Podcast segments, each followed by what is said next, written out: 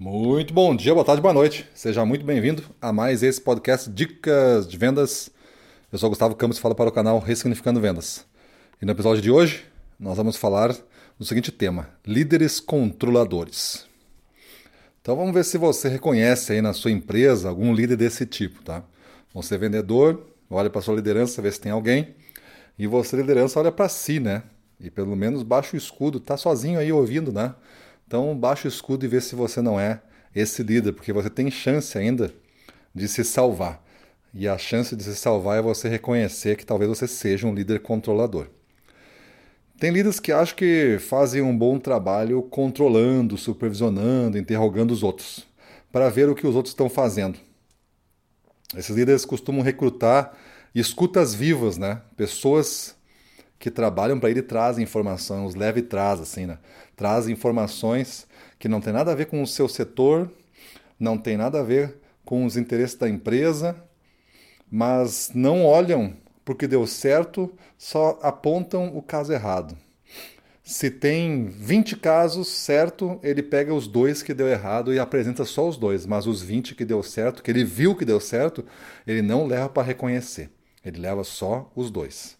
Então, essas escutas vivas são aqueles agentes tóxicos que estão por aí, recrutando essas escutas vivas para lhe informar o que passa na empresa. Né?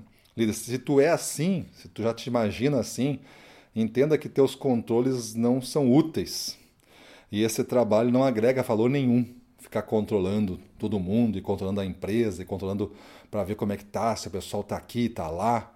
Isso não gera uma cultura de alta performance, isso gera uma cultura de controle e medo. Isso não gera aquela segurança psicológica, aquele ambiente de segurança psicológica que eu já falei em dicas anteriores. Isso gera o contrário. Isso é uma prisão, uma prisão mental, a pior delas. Então você só monitora, você não líder controlador, o seu papel é tão pequeno que tu tem que entender assim, tu só monitora as ações de quem entrega valor. Só isso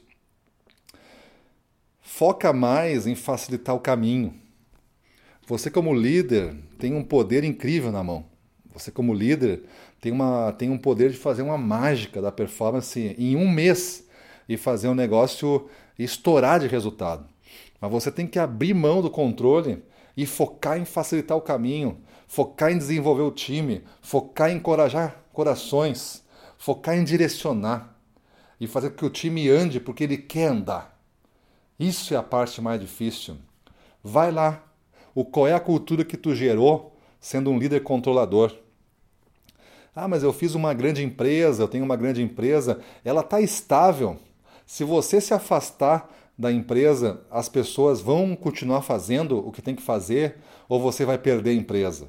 Se você diz que vai perder a empresa se você se afastar um mês, cara, então que empresa tu tem? Tu tem uma empresa controladora. É que nem uma prisão onde os guardas foram embora.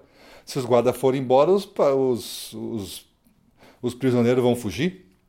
Isso é a tua empresa e tu, te orgulha disso, não importa o tamanho. Pensa que se tu tiver uma empresa com uma cultura elevada, uma cultura de performance, que tu facilitou o caminho, as pessoas estão lá dando o máximo delas, a vida delas, as horas de vida delas, as melhores horas de vida dela para ti tu pode te afastar e ficar longe o quanto tu quiser, porque as pessoas vão tocar e o teu negócio vai continuar crescendo. Esse é o principal indicador de uma empresa que tem uma cultura de alta performance. Na ausência do líder, a liderança, as responsabilidades, as decisões são distribuídas e abraçadas pelo time. E eles ficam na obrigação e na responsabilidade moral de mostrar para ti que eles são capazes de te entregar mais ainda do que tu vinha é, fazendo.